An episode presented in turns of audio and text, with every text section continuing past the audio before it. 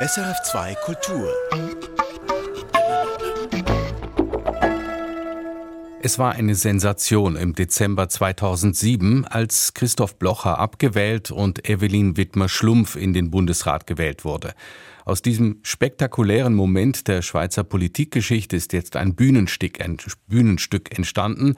Davon berichten, berichten wir heute hier in Künste im Gespräch. Zuerst aber tauchen wir ein in die Welt des Klavierspiels, und zwar des Klavierspiels zu vier Händen. Die beiden Brüder Lukas und Arthur Jüssen begeistern mit ihrem virtuosen Spiel nicht nur ein breites Publikum, sondern räumen einen Preis nach dem anderen ab. Was steckt dahinter? Viel Lust an der Musik, aber auch eine gehörige Portion Lockerheit und Schalk.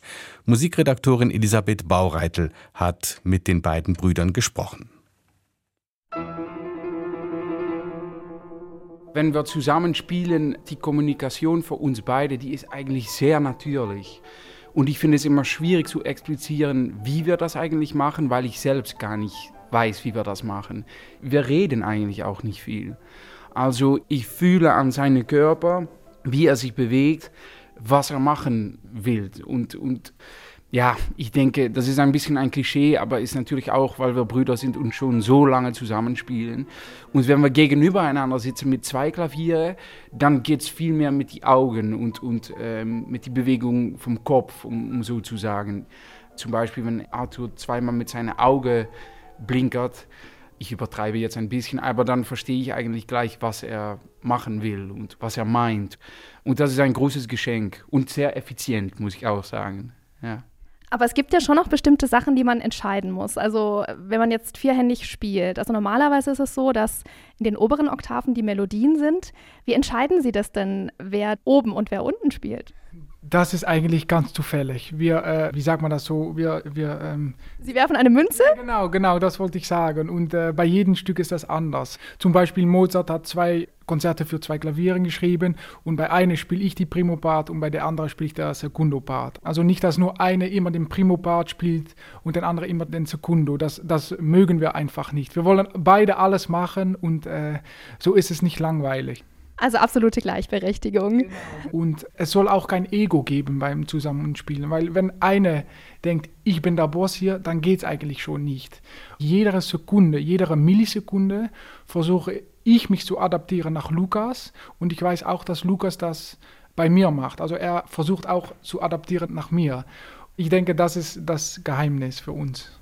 Und wie gehen Sie jetzt an ein neues Stück ran? Also Setzen Sie sich dann auch zusammen an Flügel oder übt dann jeder erstmal für sich? Eigentlich gar nicht. Ich denke, dass wir 80 oder 90 Prozent alleine üben und nur die letzten 10 Prozent ist wirklich zusammen. Und das machen wir auch, weil wir finden, dass wenn du deine eigene Partitur nicht super kennst, nicht perfekt kennst, dann macht es eigentlich keinen Sinn, um auch zusammen zu üben.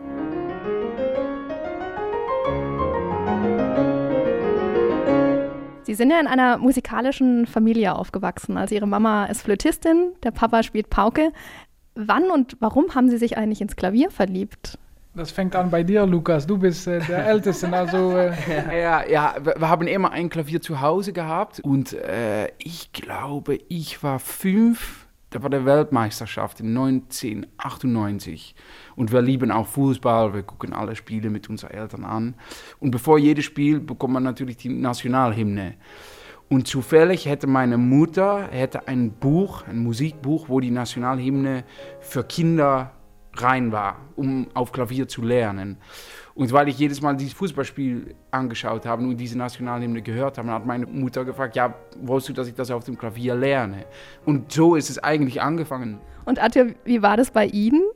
Ich wollte meine große Bruder äh, hinternach gehen. Und die Geschichte ist, dass ich auch ähm, Geige spielen wollte, aber wenn ich dann letztendlich entschieden musste, was ich spielen wollte, dann habe ich doch Klavier äh, gewählt. Und ähm, ja, ich bin froh, dass ich das so gemacht habe.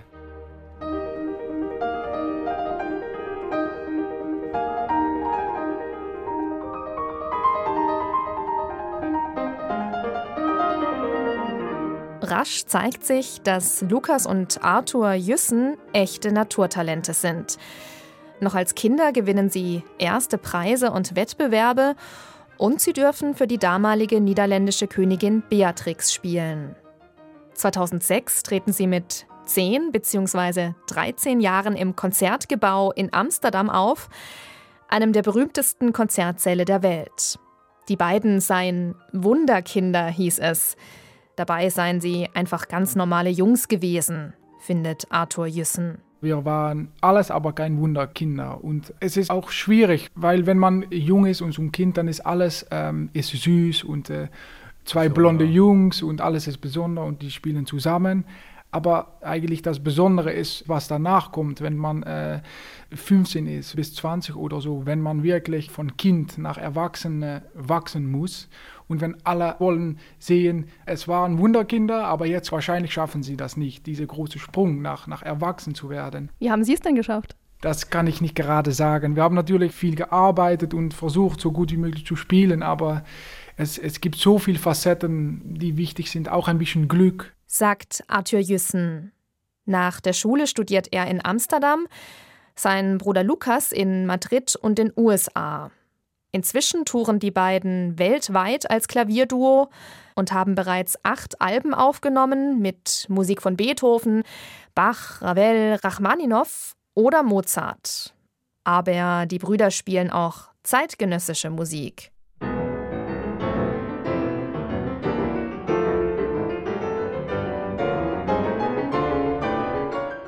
Für ihr aktuelles Album Dutch Masters haben sie ausschließlich Duowerke aus dem 20. und 21. Jahrhundert aus ihrer Heimat eingespielt. Relativ unbekannte Musik, die ihnen aber sehr am Herzen liege, erzählt Lukas Jüssen. Es war schon lange eine, eine große Wunsch von uns, um das aufzunehmen, weil wir sind Holländer und wir haben in Holland nicht so viele super Komponisten gehabt wie, wie ihr in der Schweiz oder in Deutschland, Österreich, äh, Frankreich. Aber es gibt Sachen, die schön sind oder interessant. Ähm, aber es muss im richtigen Moment sein, weil das ist wirklich ein Album, was nicht kommerziell ist. Das ist ein sehr großes Risiko. Und ich muss wirklich sagen, in, in diese Zeit, wo auch sehr viel aufgenommen wird, wovon wir sagen, das ist wirklich nur für den Verkauf und, und ja, kommerzielle, einfache Sachen, finde ich es wirklich unglaublich. Das Deutsche Grammophon hat gesagt, Jungs, mach das, wir äh, geben grünes Licht. Und äh, da ist diese Platte rausgekommen. Und ich denke auch, wir sind realistisch darüber. Wir werden nicht Zehntausenden davon verkaufen, aber wir sind sehr froh und stolz, dass es da ist.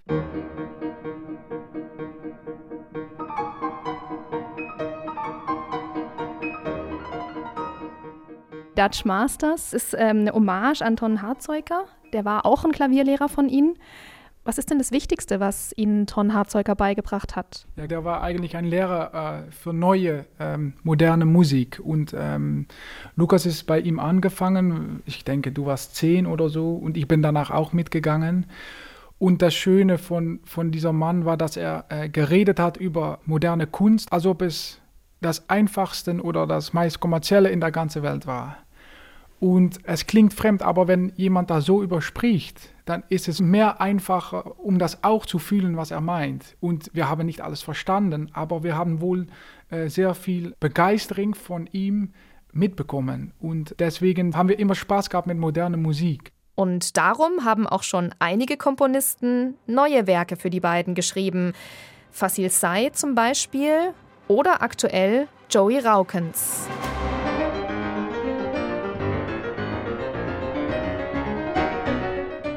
Es sei ein außergewöhnliches Stück, dieses Klavierkonzert, das jetzt schon in den Kanon gehöre, findet Arthur Jüssen. Wir haben natürlich als Duo nicht super viele gute Klavierkonzerte für zwei Klavieren, aber das hier ist wirklich eine der besten Klavierkonzerte geschrieben in die ganze Pianoliteratur. Dieses Konzert soll wirklich zwischen Mozart, Poulenc, Bartok, äh, Mendelssohn und so stehen, finden wir. Ich hoffe in 100 Jahren, dass es noch immer gespielt wird, weil es ist wirklich ein geniales Stück.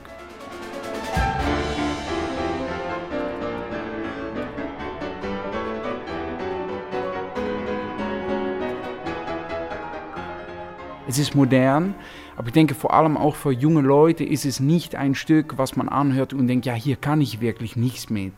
Es ist zugänglich, viele Stile sind da rein. Der zweite Satz ist sehr schön, ein bisschen filmisch. Der erste Satz hat viel Techno. Der letzte Satz hat wieder viel von was Bartok auch hat, diese rhythmische, harte, punktierte Sachen.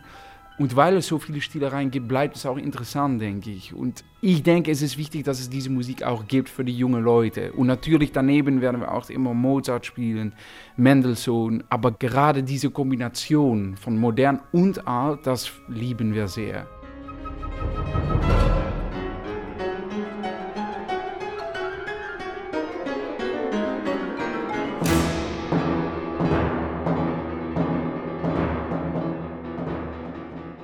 Sie haben dieses Konzert in Unison von Joey Raukens, das haben Sie zusammen mit dem niederländischen Radio Philharmonieorchester erst uraufgeführt 2018 und jetzt eben eingespielt.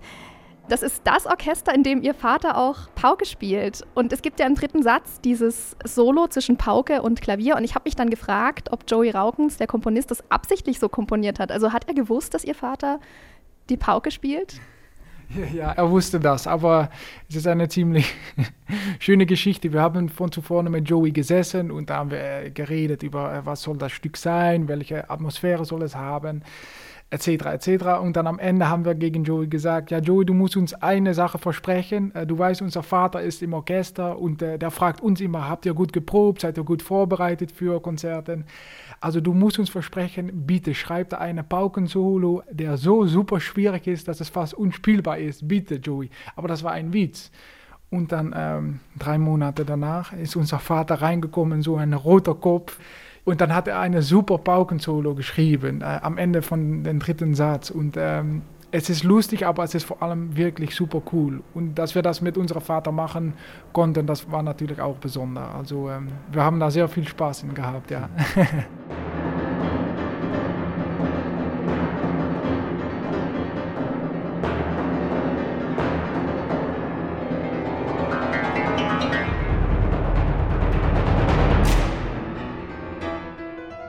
Spaß und Freude am Spielen – das sei das Wichtigste für sie, sagt Arthur Jüssen. Und das kommt auch beim Publikum an. Die Brüder punkten mit Humor, Sympathie und Nahbarkeit. Und mit Instagram-Videos machen die beiden klassische Musik anschlussfähig für ihre Generation. Wir leben natürlich in einer sehr seriösen Welt. Ähm, die klassische Musikwelt die ist wirklich sehr seriös. Und ich muss sagen, dass wir immer versuchen, auch diese Leichtheit und nicht dass man nicht seriös ist oder so, aber dass man. Man muss gut spielen. Man muss super spielen, aber man muss auch die Freude bewahren. Und ich hoffe wirklich, dass wir das immer behalten können. Und ich bin auch froh, dass ich das mit Lukas machen kann, weil ich würde das nicht können, selber, nur alleine. Nebst ihrer Entscheidung für das Klavier als Instrument teilen sich Lukas und Arthur Jüssen auch sonst vieles, etwa die Begeisterung für Fußball oder Tennis. Und neben klassischen Musikern inspirieren sie auch Schlagerstars oder Politikerinnen. Die Fußballmannschaft ihrer Träume sähe also folgendermaßen aus. Torhüter Luciano Pavarotti, weil der rennt nicht schnell, aber ist trotzdem sehr groß und stoppt viel Balle. Zwei Verteidiger, Blomstedt, der Dirigent, ist schon auf einer Höhe alter, aber wieder noch musiziert. Daneben werde ich sagen Jaap von Schweden, der ist äh, ja wunderbarer Dirigent, aber auch ein bisschen so wie ein Pitbull kann er sein. Also als Verteidiger in der Mitte auch super gut. Dann linker Verteidiger, Max Verstappen, super schnell natürlich, macht viele Kilometer. Rechts hinten. Marianne Rosenberg einfach nur für die gute Atmosphäre im Verteidigung. Ja, ja. Okay. Dann im Mittelfeld der Roger Federer. Ja, der hat ja jetzt Zeit, der spielt jetzt nicht mehr Tennis. Also ja. der kann alles verteilen mit seiner Kreativität. Ja. Und neben ihm auf Mittelfeld auch Peter Maffei. Der liefert immer mit diesen großen Hits. Äh, Vielleicht ein Fußballspieler auch. Ja, Bastian Schweinsteiger, weil das finde ich den Vorbild von Loyalität, immer FC Bayern, immer nett, immer gut, also auf die Nummer 6 Position. Brauchen wir noch jemanden mit Rhythmus irgendwie? Ja, Anderson Park, die eine Hälfte von Silk Sonic zusammen mit Bruno Mars, aber als Drummer unglaublich gut und rhythmisch und der werde ich sagen links vorne. Klein, schnell auch, behendig, ja und, und so viel super Technik, Technik, super Technik. Super Technik. Stürmer Nummer 9, Johann Cruyff, muss sein. Und dann rechts draußen aber noch eine Position. Der letzte. Ich werde sagen Angela Merkel. Ich finde das ja. eine schönes, schöne Mannschaft. Ja. Aber wo würden Sie beide sitzen? Wir auf die Bank, Bank ja. Reserverolle, das ist Reserverolle. Ja.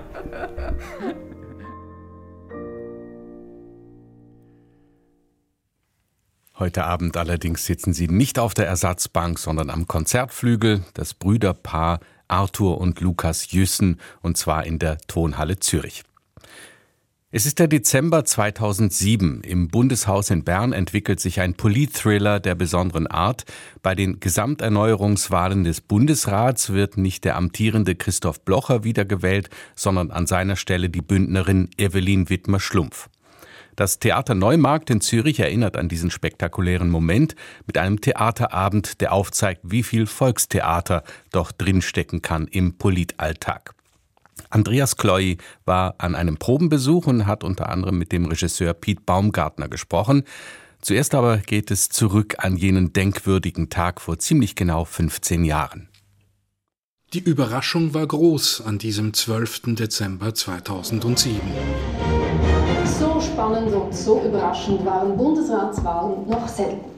Heute Morgen um 20 vor 11 überstürzen sich die Ereignisse in der Vereinigten Bundesversammlung. Bundesrat Christoph Blocher wird abgewählt. Das zeichnete sich schon nach dem ersten Wahlgang ab. Es bleibt spannend. Erst morgen werden wir vermutlich erfahren, wie die siebte Bundesrätin oder der siebte Bundesrat heißt.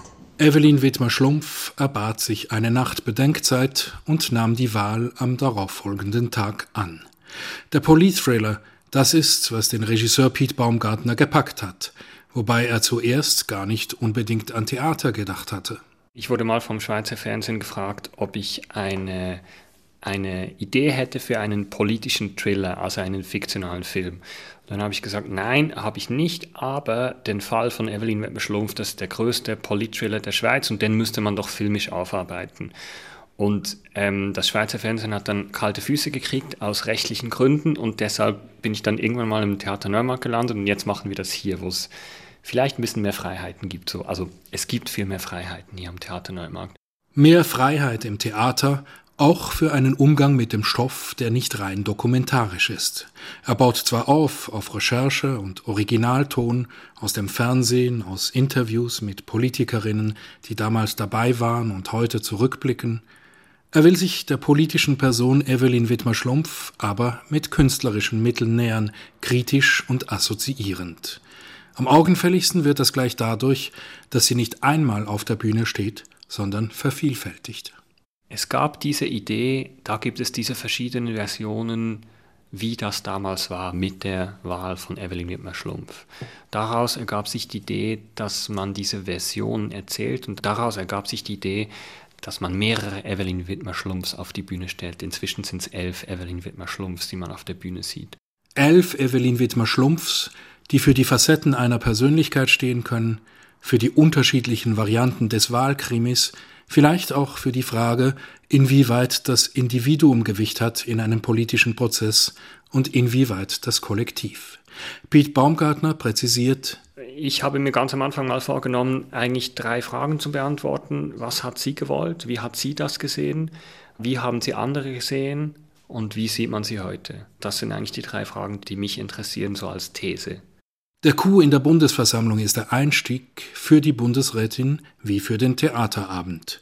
Sie hätten das Format Thriller für diesen Theaterabend gewählt, sagt Neumarkt-Dramaturgin Julia Reichert. Weil er natürlich auch dankbar ist, weil er Spaß macht und weil er auch ein bisschen absurd ist. Also letztlich streitet man ja auch nur um die Frage, wer hat wann welches Telefon abgenommen oder nicht abgenommen. Es wird ja, wenn man es sich genauer anschaut, sehr kleinteilig und ich finde darin auch nicht äh, unhelvetisch.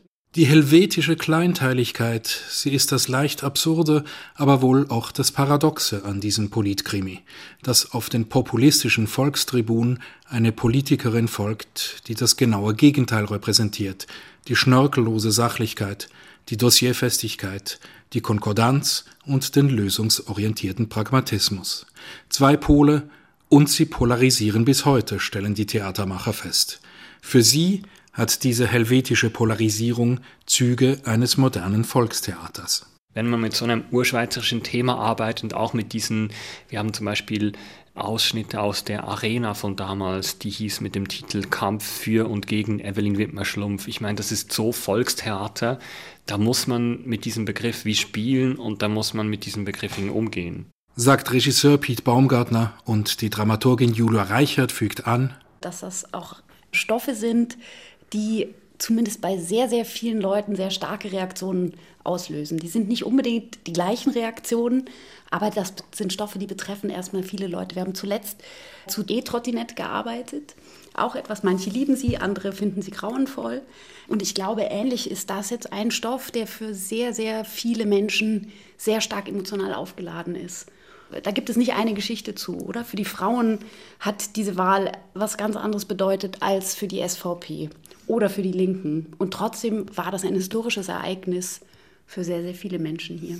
Ja, und es ist so, also jede und jeder über vielleicht 30 weiß, wo er oder sie war, als Evelyn Wittmer-Schlumpf gewählt wurde oder ähm, Blocher vor allem abgewählt wurde. Das war es ja vor allem, es war vor allem die Abwahl von Christoph Blocher. Und diese Tyrannei und diese Hexenjagd und diese mediale Schlacht und dieses Für und Gegen, man musste sich ja positionieren, man musste Stellung beziehen irgendwie zu dieser Frau. Und es ist schon interessant und vielleicht auch bezeichnend für die Schweiz, dass die in Anführungszeichen langweiligste, bünzligste Schweizer Politikerin dann quasi der Inbegriff eines Politik-Thrillers wird. Herr Präsident, meine Damen und Herren Nationalrätinnen und Nationalräte, meine Damen und Herren Ständerätinnen und Ständeräte.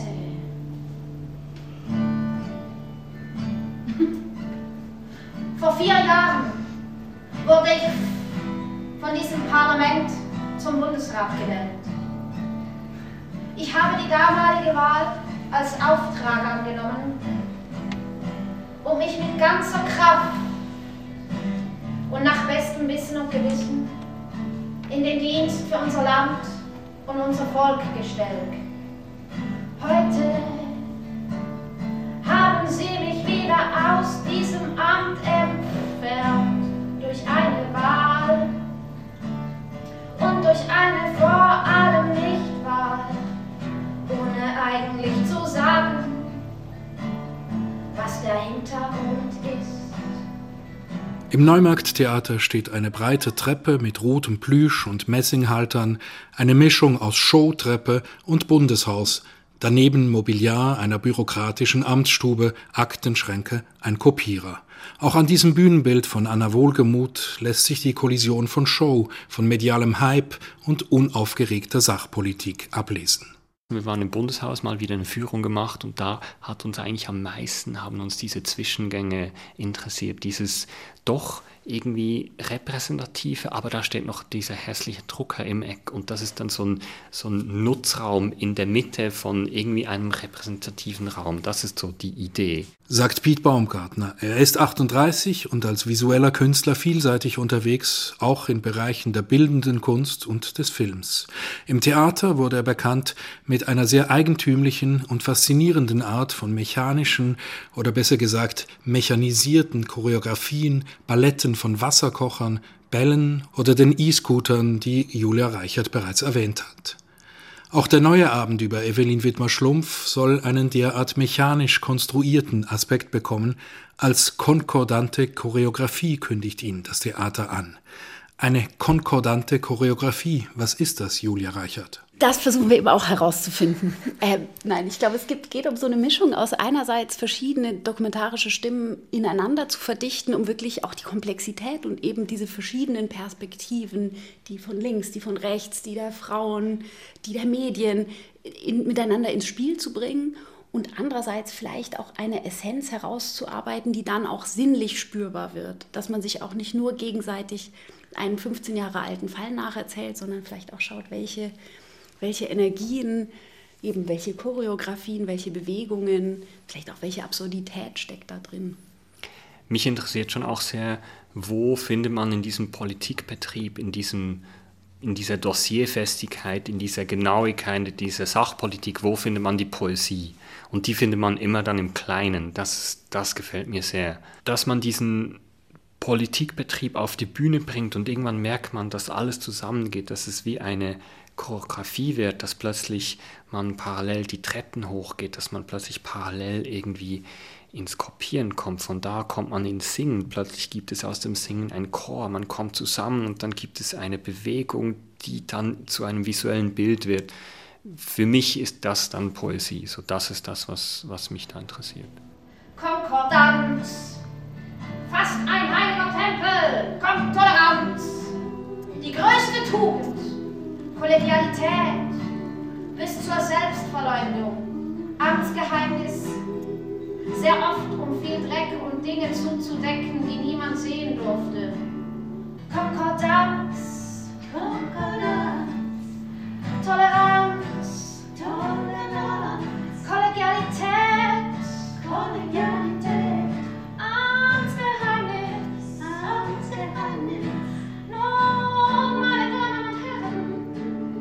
Und was sagt die Titelfigur selber dazu? Sie werde sich das mit großer Offenheit anschauen, sagt mir Evelyn Wittmer-Schlumpf am Telefon. Vielleicht nicht gerade an der Premiere, weil sie kein Brimborium wolle.